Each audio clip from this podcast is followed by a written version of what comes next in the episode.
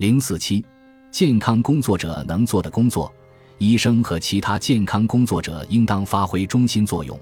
帮助癌症患者建立社交支持网络，以最大可能实现其生存和康复。与定期随访或处方用药一样，这也应当是治疗方案的核心组成部分。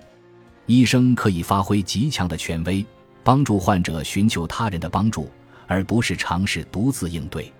在进行常规健康史评估时，增加爱护和支持一项，涵盖的信息包括患者在家中和谁一起生活，另外添加一至两位能提供支持的可靠朋友或家庭成员，列出其姓名和联系方式。简单询问紧急联系方式是不够的，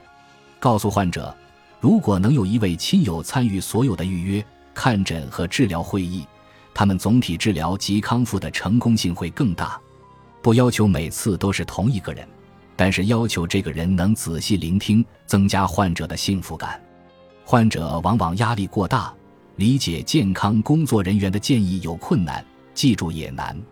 更新不同种类的癌症支持小组的名单，在治疗初期即告知患者。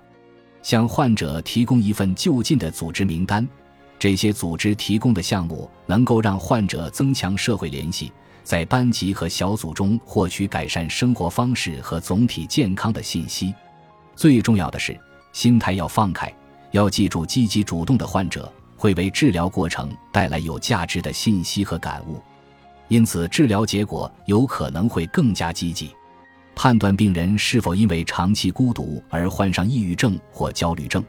告诉他们寻求治疗师或心理学家的治疗。